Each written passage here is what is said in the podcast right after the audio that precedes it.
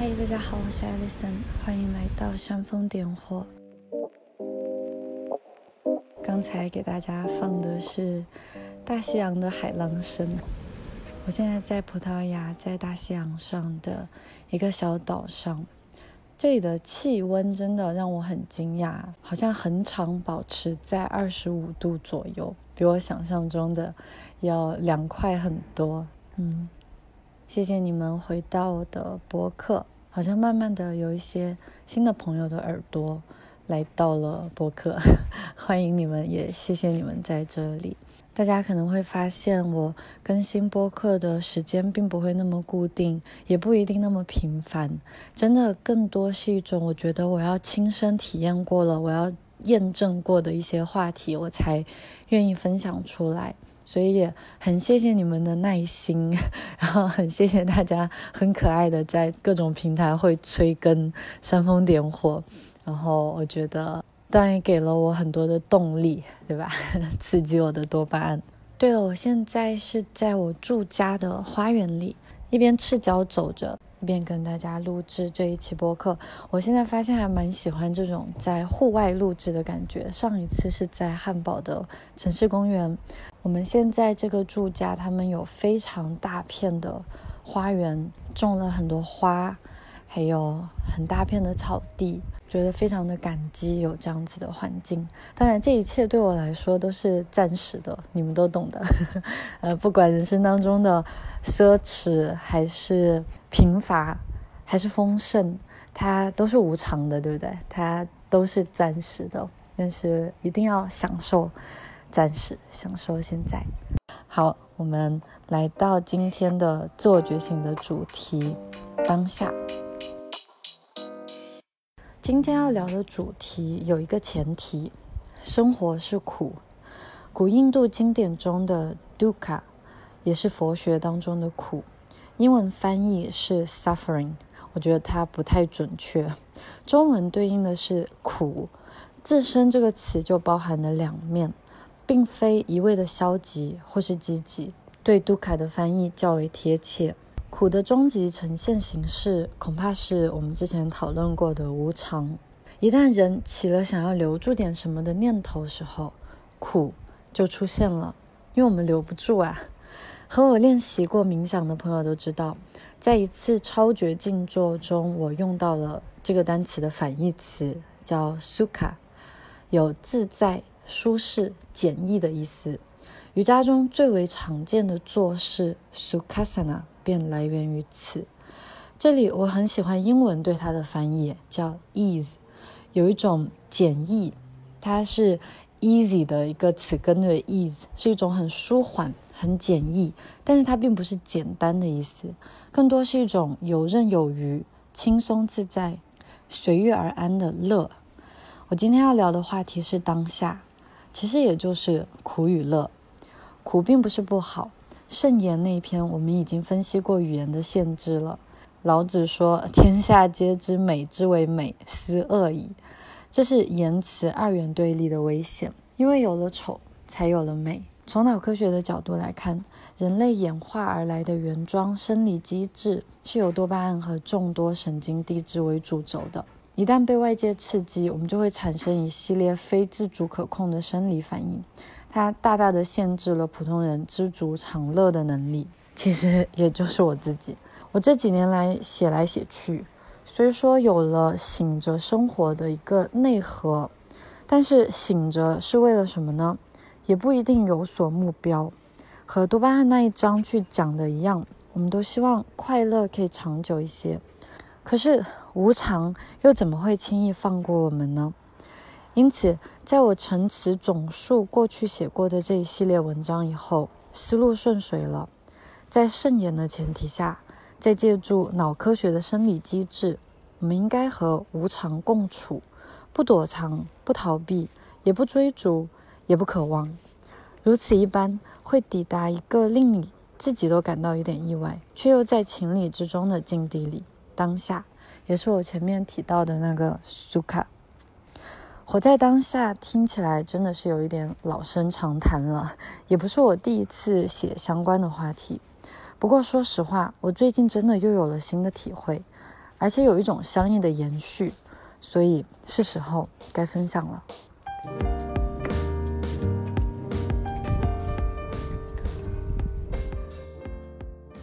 从小到大，我都是个急性子，不应该说我是一个非常喜欢以感性去认识世界的孩子，因为体验与我至关重要，所以我的性格好像是那种一点就燃，乐与悲都会变成极乐与大悲的 drama queen，很 drama 的人。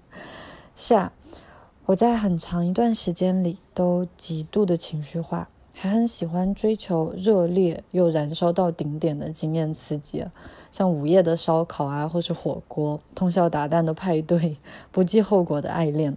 那我第一次和文艺青年谈恋爱的时候，我们两个都十几岁，我们当时被情绪的生与灭迷得团团转。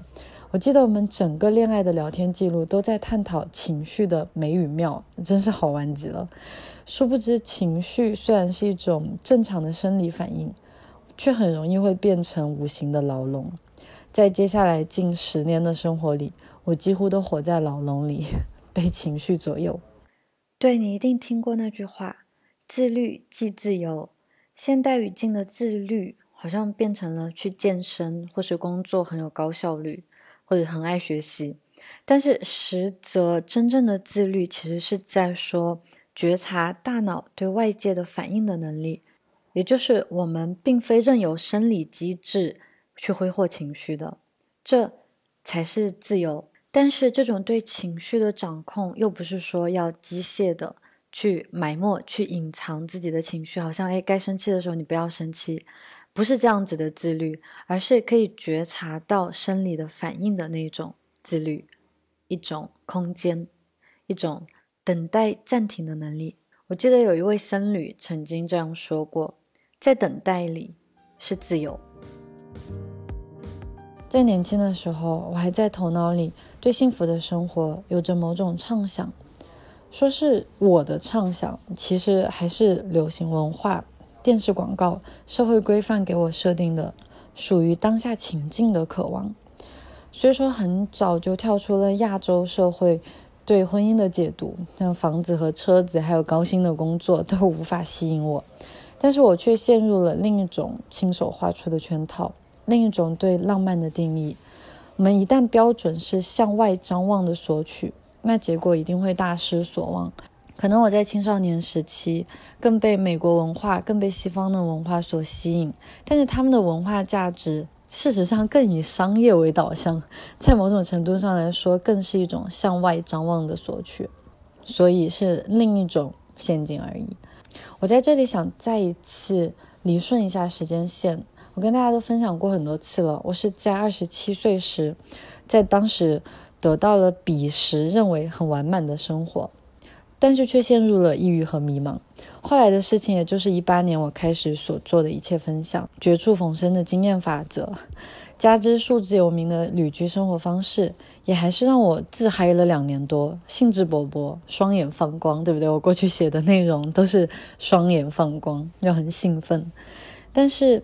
内在的修行仍然却不断的被外界干扰，或者是说我自己轻易的就被外界继续的刺激，以至于尽管可以这样说，我已经完完整整的生活在此时最适合我的生活状态里，我却在过去一年里仍然常常感到不满足，还是很容易就生气，很容易烦躁。焦虑，甚至一不小心又陷入一八年以前对人性的绝望之中。当然，我这几年确实也写了不少批判现代生活细节的内容，一不小心自己就会掉进去，就会陷进去。这近一年的摸爬滚打，我感觉到自己离当下又接近了一些。却又不时的迷失方向。我现在可不敢如两年前那样轻易的口不遮拦，不过是拨云见日，还以为自己就是太阳。现在只能说，我觉得又向前推进了一点点。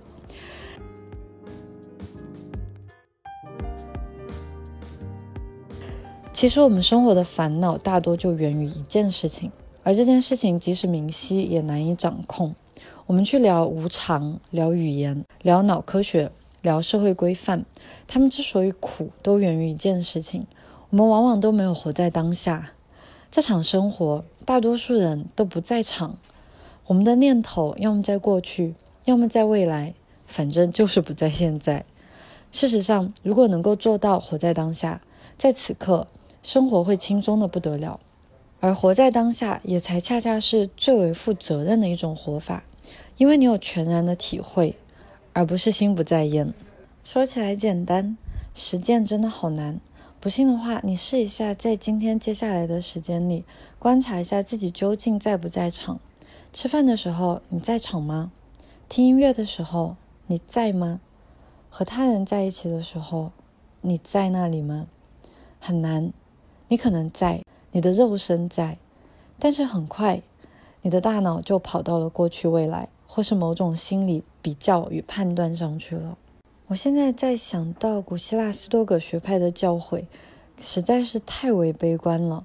科学明明证实了，经常练习正念冥想的人，就是更容易快乐、更幽默、更轻松的活着。他们掌管快乐的大脑区域会更加的活跃。那么塞内卡或是奥勒留那种憋屈劲，我们之前我之前也有在播客分享过塞内卡、奥勒留，还有艾比克泰德他们斯多葛学派的一些思想，大家感兴趣可以去找来听一下。但他们真的听上，现在我的感觉是他们真的还蛮憋屈的，就还蛮心疼的。别忘了，他们是刻意定点要让自己去受点苦的那种人。虽说，目的是让自己明白这点苦不算什么，让自己情绪更加的强韧，但是过程还是略显强求。相较之下，真正修行得道的人，不论是寺院的僧人，还是办公室的书记，他不管身份是什么，他们对待生活恰恰少了几分严肃，多了成倍的幽默与轻松。所谓举重若轻，不过如此。我之前在一九年写的那篇《活在当下》的文章，大概是在接触冥想练习一年多后的时间写下的。那是我第一次醒过来，我亲眼看见自己曾经如此敷衍的在生活，经常心不在焉，人虽在场，心却根本没有放在当下，要么想东想西，瞻前顾后，要么斤斤计较，患得患失。说白了，那也是生命演化留下的系统机制。就是我们之前聊到的神经电信号自动发射交互的结果。从生理层面来说，如果不多加警觉，我们随时都在非自发的自言自语，而这些言语之间危机四伏。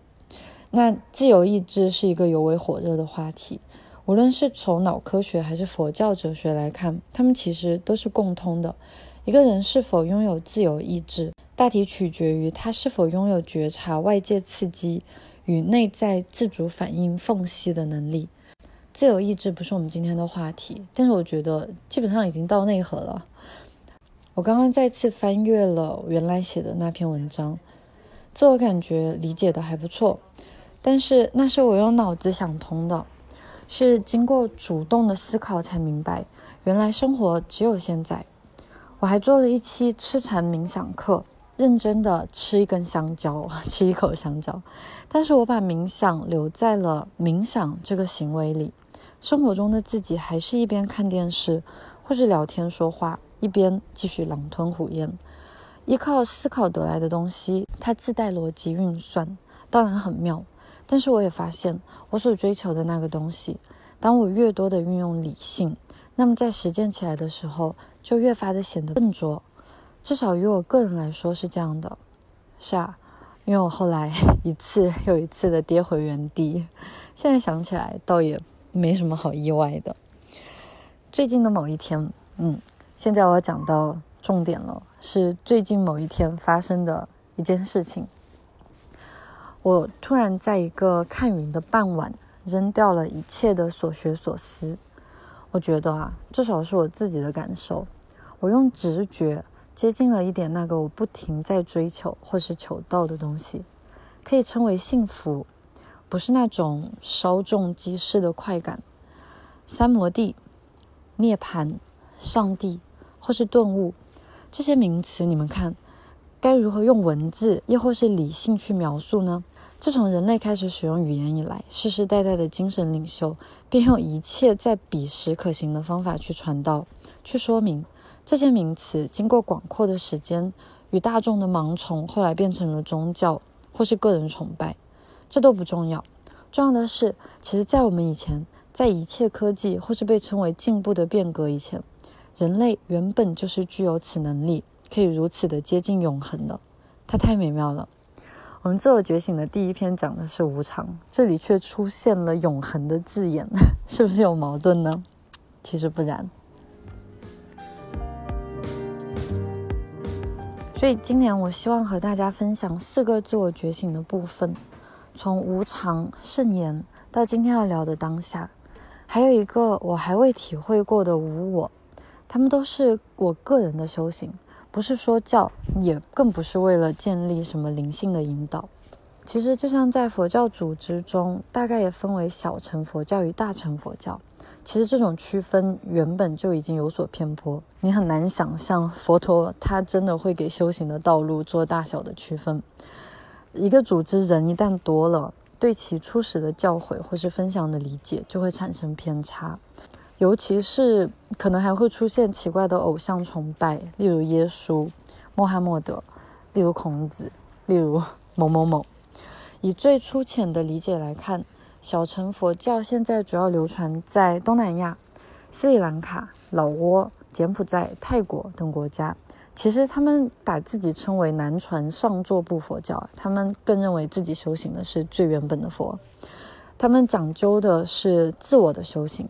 其实很类似我们今天所学的 self love 自我关爱、自我的解脱。大乘佛教则把持菩萨心度众生。一听到菩萨，应该可以想到、想象到，在中国与日本流传的会比较广泛。然而，事实上，以释迦牟尼的修道经历来看，以逻辑来看，甚至若不先度自己，哪有度众生的能力呢？我能做到的。当然，也是从个人的角度、经验和认知来理解我个体对生命的追求。如果我有能力，我就会分享；但许多东西在我没有亲自体验过或是懂得以前，我觉得还是应该闭嘴。所以更新有点慢，要原谅我。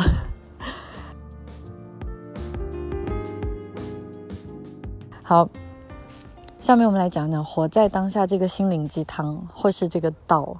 我们把它放在科学的话，它其实最为接近的就属于心流的理论了。Flow，心理学家米哈里他用了二十五年的时间，通过访问世界各地各行各业的人们，寻到了一个共同点，那就是每个人对于最优体验都有一个共享的感受。他们这样形容啊，当你完全沉浸其间，精神专注，忘记时间，甚至可以忘记自我。米哈里将这种巅峰体验称为“心流”，至此，心流备受追捧，因为认真的人最美。于是，它渐渐成为了一个技能的代名词。毕竟，在米哈里的研究里，大多数人是通过某件事情进入心流的，尤其是运动、艺术、游戏和工作。当目标明确，事物又具有一点点的挑战时，人才可以非常轻易地进入专注的状态。那有一些人在技能中获得了禅意，例如李小龙。大多数人和我一样，不是故意的，但是真的瑜伽就留在了瑜伽垫上，篮球留在了球场上，茶道的茶叶也留在了茶壶里，就连烹饪的心流可能也归于了厨房。事实上，巅峰体验无法拯救我们这群平凡人，甚至极有可能弄巧成拙。一不小心，从自然而然的流动变成了渴望更多的欲望，俗称走火入魔。皮克斯在二零二零年推出了又一高分动画电影《Soul 心灵奇旅》，就围绕着心流讲了一个艺术家追求高峰的故事。我第一次看的时候，我这里要有一个 spoiler alert，要注意一下剧透啊！我第一次看的时候，对结局大失所望。男主角终于得以实现毕生演奏爵士的梦想，却也在完成的那一刻看见秋风落叶而怅然若失。难道这就是一切了吗？我在过去的文章里也讲述过这个主题，也分享过我这个小小的普通人考研成功以后竟然有了瞬间的失落感，也借此聊过多巴胺和内啡肽，更推导出我们通过学习、通过创造去增强幸福与满意。直到现在，我才真正的体会到，为什么西方的哲学和科学无法令人通达持续的满足。哈佛幸福课提醒我们要练习感恩。现代人就连这一步也要个科学验证才肯去做，还真是挺没救的。说的就是我这种人，就是我自己。今年春天，我接触到一本书，叫《僧侣与哲学家》，说的是一位法国哲学家的儿子年少有为，是从诺贝尔奖得主，通过父母的关系，从小接触到的就是世界级顶级艺术家、学者或是企业家。这位儿子在读完分子生物学博士学业以后，前往喜马拉雅山脉，成为了一位僧人。整本书的内容就是父与子就西方科学与东方佛学的对话讨论。儿子学佛的理由很有趣啊，他说他从小身边就充斥着一群世界级顶尖大师，那些人在自己的领域里造诣颇深，可是从日常生活的角度来看，他们一个个都匮乏的不得了。而且还真是一群不太开心的人，他们有钱有势，有名有望，却愁眉苦脸，挥霍无度。更要命的是，他们还不是说像演艺明星或者卡戴珊一家那种对社会没有什么贡献的人，他们恰恰还是一群有德有才的能人贤士。最后这一句是我加的，开个玩笑。任何形式的表达创作都是艺术的一种，优秀的演员如此，哪怕是卡卡戴珊也如此。我小时候崇拜明星偶像，后来追逐体育健将，再后来钦佩企业家、科学家。现在我对他们所有人都充满了尊敬，却不再有丝毫的盲从，也没有任何夸张的意向想法。这位儿子是在年轻时一次去印度的经历产生了修佛的想法。他当时的住家是某位上师，在他们家住了一阵子，发现上师这个人无论何时都是一副平和满意的状态。他一开始还在想，这可能也是装得出来的。于是后来他又去了一次，时间待得更长，久而久之，他发现这种宁静祥和是真诚的。于是他产生了修佛的念头。对了，对这本书的重塑是完全凭着记忆描述的，可能有一点点小小的偏差，这都没有关系，核心内涵是一样的就好。我觉得真正到本质追求的东西，确实是一种幸福感。我也绝对不是说，那么我们都应该告别红尘，拜师求教，根本没有这个意思。我们先回到一下皮克斯的动画片，男主角最后看着秋风中的落叶。从失落渐渐变成了微笑，他终于回到此刻，他终于看见了树木，听见了风过，摸到了生命。我第一次看的时候大呼失望，怎么突然那么俗气，又回到了这种珍惜当下生命的主题呢？后来才领悟到它的妙和他得到的道。你是否发现心流这种体验确实美妙极了？却欠了些火候，就好像那个儿子接触到的那些顶尖的艺术家或是科学家，而且他们可能还会走歪了一点点。这般看来，心流是术，是技艺，是茶艺，但是无为是道，是茶艺称为茶道的一刻，见术成为见道的刹那，甚至包括味觉成为味道的瞬间。是的，心流可以进入无为的体验。东方智慧里的禅与道家的无为出来了。日本禅师铃木大拙，他形容禅是“我吃饭的时候在吃饭”。这句话我在上一次也引用过。我用脑子懂了，所以我有时候会刻意的去咀嚼，我会刻意关掉电视，不看不听，也不和我先生说话，他就觉得还挺难的，也可以说是简单吧。但是。当我下一次不给自己规定的时候，老习惯又爬了出来。嚼到第三口，我就不知道食物的味道了，食不知味。最近我有了一些无法描述的体会，是我之前描述的，在看云的时候，真的在看云，看见云团的流动，它渐渐散开，又慢慢聚合，它出现，它消失不见。在这整个过程里，我没有想过，真美啊。我要拍一张照片，要把它留下来的那种心情。自从这种感觉第一次升起以后，我吃饭的时候吃饭，我甚至发现自己无法在一边看电视一边吃饭了。外界的干扰太丰富，我却只在咀嚼之间，这一切变得自然了起来。此前之所以很困难，或者是我觉得很简单，那都是因为我尽管看起来外面看起来我是在吃饭，而且只是静静的在吃饭，但是我的大脑早就漂浮不见了。他要么在评价，嗯，这个太辣了；要么在渴望多一点豆腐就好了；要么在计划吃完饭以后要去森林；要么在猜测老公他在想什么。反正我没有在吃饭，我人不在场。不知道以前有没有分享过？我虽然是数字游民，时常更换居住的地方，要么在城市，在村庄，在岛屿。我一开始也会去记录走过了多少个国家，哪些国家，什么城市，何种地貌。虽然说从头至尾，我和我先生都没有太在意过目的地，究竟要去哪里，并不是很重要。于我来说，曾经重要的是更迭，更迭的这种感觉。随着我只是看着天上的云的这次感受，我第一次由内而外的体会到了随遇而安的感觉是什么。真的都不重要，在亚洲也好，在欧洲也好，在宇宙也好，是阴天，是雨天，是晴天，是平是富，是丰盛。我睁开了双眼，在我所在的地方，我打开了五感，让空气，让声响，让冷暖都进来，不留，留不住的。它会走，是与此刻融合的轻盈，是无常变为恒常，duka 成为 suka，苦是乐的感受，这叫什么？原来这是无为。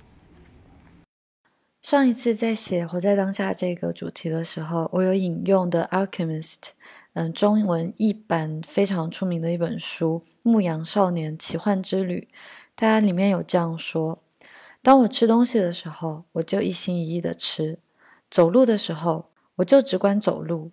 如果我必须打仗，那么这一天和其他任何一天一样，都是我死去的好日子，因为我既不生活在过去里，也不生活在将来中。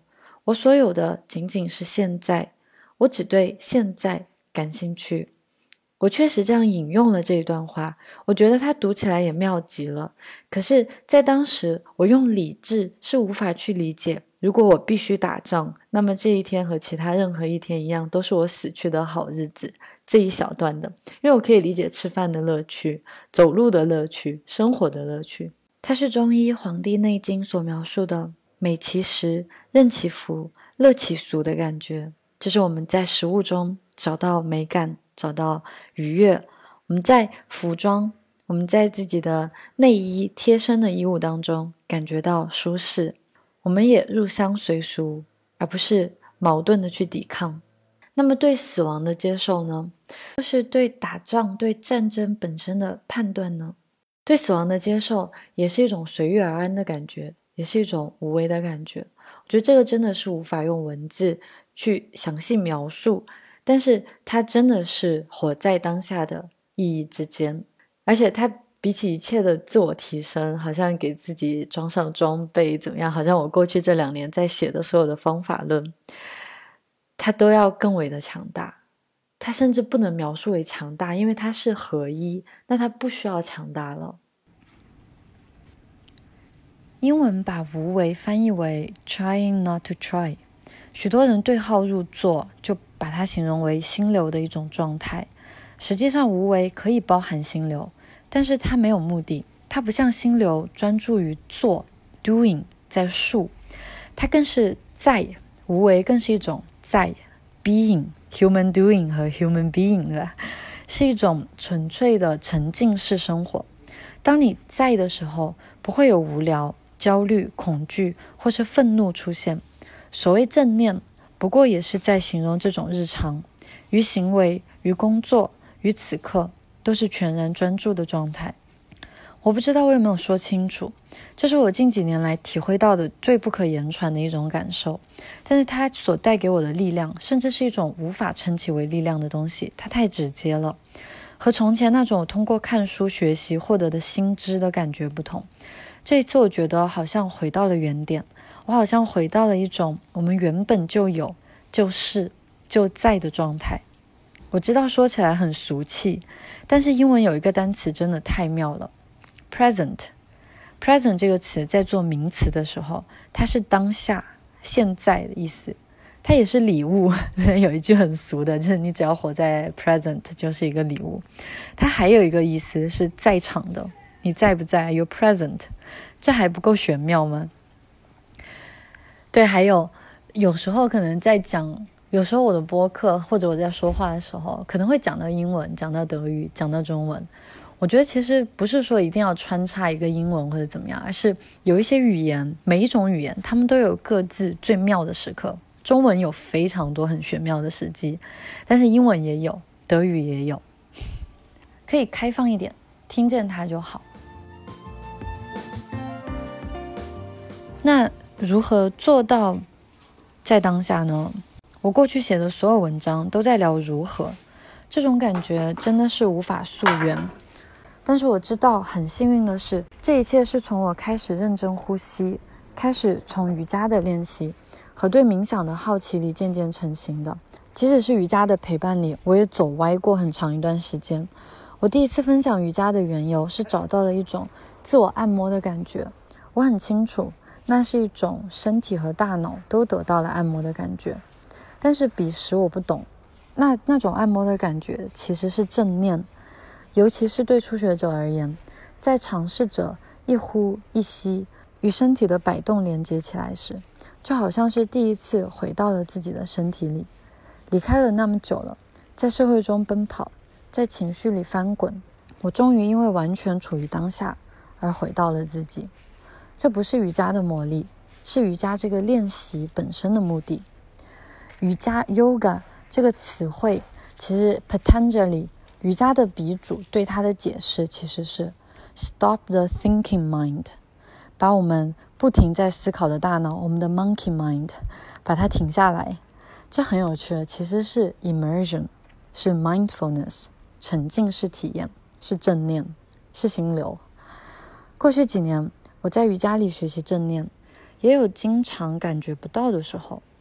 原来正念它不在瑜伽里，瑜伽冥想、画画、网球都是一种手段。现在我懂了，走路、吃饭、睡觉、购物。做家务、背着行李的时候，都是正念，都很轻松，因为我们随着它而流动，顺天地之气，当然会更轻盈。因为我在场，这也让我想到了我在做的一些打引号的商业的行为。有一些非常热心的小伙伴在这两年都问过我这个问题：你是如何让店铺销量做上去的呢？我总是会开个玩笑，我也不知道。不对，这不是玩笑，是真的，我真的不知道。除了在最初开始生产出来我的瑜伽垫的时候，我有试着寻找过一位网红，投放过一次广告。接下来，新 Awake 店铺三年的发展，都从来广告，没有购买过产品评价，也没有做过市场宣传。当然，其实我的店铺还是小小的。我的瑜伽课程、冥想课程也只是拥有一群独立的受众，甚至有朋友问我如何在社交平台买广告投放自己的内容，我从来没有做过，我甚至也不知道原来还可以这样运行，是不是未来应该去买一买啊？事实是我只是在不断的探索，在分享，在制作我自己会用的东西而已。那些销量、用户自发的评价，还有瑜伽冥想课的参与，包括播客的分享。都是因为有一些人用真诚懂得了我的真诚。我是一个完全没有商业头脑的人，你如果跟我聊商业，你会更头疼。我感激每一个曾经光顾过我的店铺、购买我的杂志、和我一起练习瑜伽冥想的人。我们之间不是买卖，说起来很俗。我现在越发的觉得，这一切其实恰恰是无为带来的。中医里面有一个四气调神论，非常讲究跟季节的变跌、跟宇宙的节奏同频。其实他讲的也是这样一种无为的感觉。当我们更多的打开自己的知觉，当我们不需要看日历就可以体验到春夏秋冬的时候，是把我们作为人类的知觉再一次打开。我觉得我自己已经非常非常的迟钝了，我的味觉很迟钝，因为我很喜欢吃辣，我的嗅觉很迟钝，还有包括对周边空气那种湿润感，能不能感觉到？哎，快要下雨了，你不需要看天气预报，这种作为人的知觉其实是可以唤醒的，我觉得很有趣啊。也是因为我在场，对，因为打开了自己，而不是被困在了大脑的那个那个牢笼里。当然，我自己也是这样的。我觉得我们很多人要在树叶枯黄以后，才真正感觉到秋天的到来。那是因为我们只开启了视觉，甚至更多人浑然不知季节就这样来来去去，就这样缺席了自己的日常，生命也如此这般的就流失掉了，而且还沉浸在思绪或是电脑、手机里，就好像活在黑客帝国里面一般，忘记了什么是真实的。去用别人设下的游戏规则去追求一些莫名其妙的东西，像钱、地位、名望这些，真的莫名其妙。从前一讲到活在当下，我还得用思维能力去转换、去解释一下。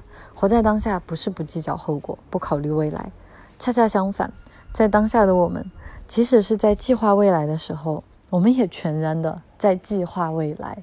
所以当下并不是指我们只留在这一刻，它其实恰恰它是反的，对它反而是我们什么都不要留下。其实我并不能保证自己百分之百的时间都在场，嗯，绝对不可以。但那应该就是开悟了吧，就是开悟了的人的感觉。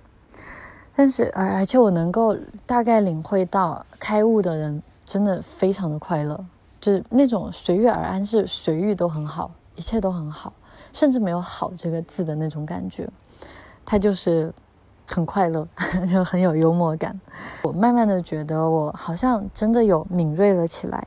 生活的苦可以浮现，但是is suka，我让他走了。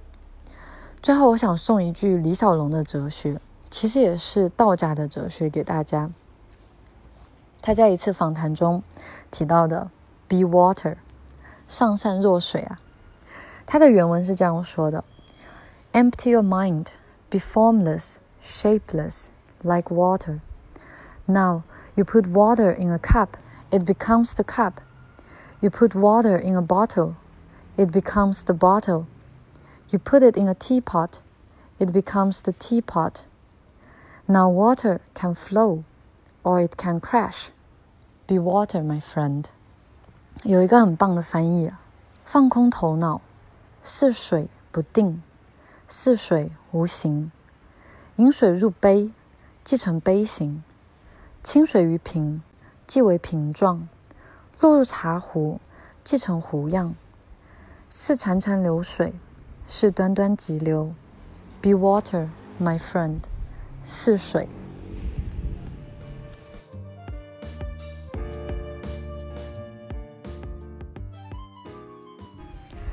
这是我这一次对活在当下的一个分享。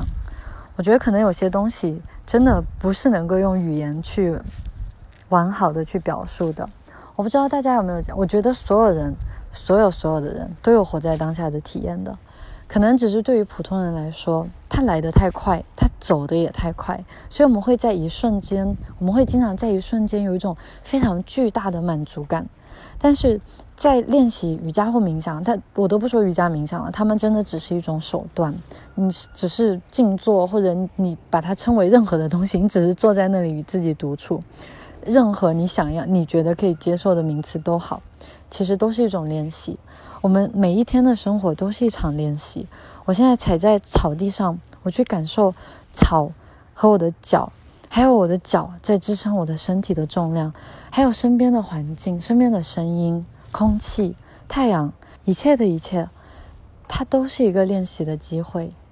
当我们达到的时候，真的抵达的时候，哪怕只是快速的一瞥，我觉得也会带来非常巨大的觉醒。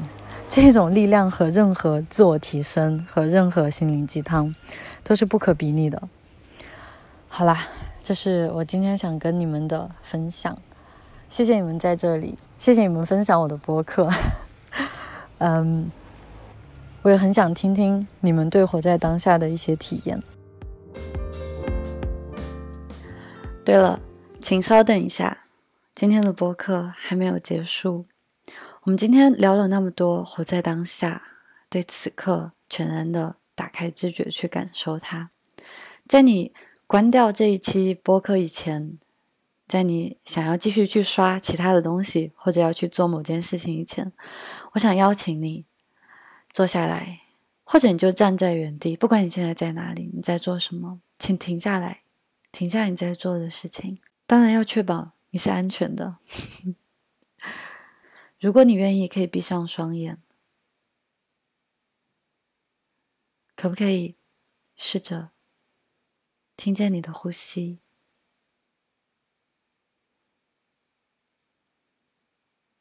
让你身边的空气进来，声响进来，